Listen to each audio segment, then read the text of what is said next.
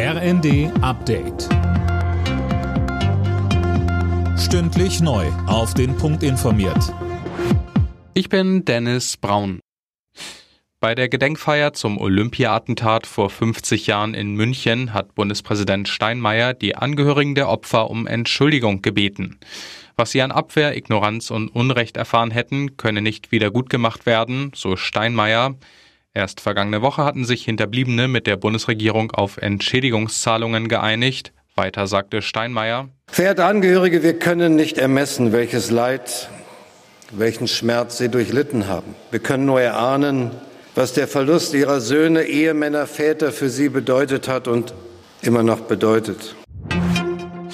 Die beiden süddeutschen Atomkraftwerke ISA 2 und Neckar-Westheim 2 bleiben bis Mitte April als Notreserve am Netz und werden nicht wie geplant zum Jahresende abgeschaltet.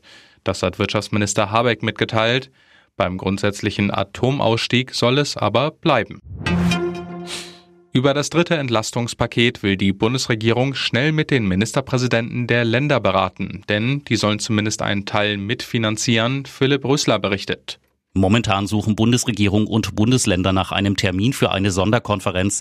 Dabei wird es dann nochmal um die angepeilte Nachfolgeregelung für das 9-Euro-Ticket gehen. Der Bund will dafür eineinhalb Milliarden Euro bereitstellen, aber nur, wenn die Länder die gleiche Summe obendrauf packen. Das hat Bayern schon abgelehnt.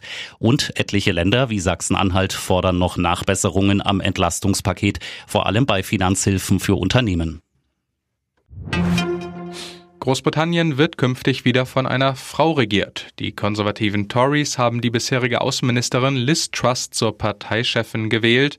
Damit wird sie auch das Amt der Regierungschefin übernehmen. Alle Nachrichten auf rnd.de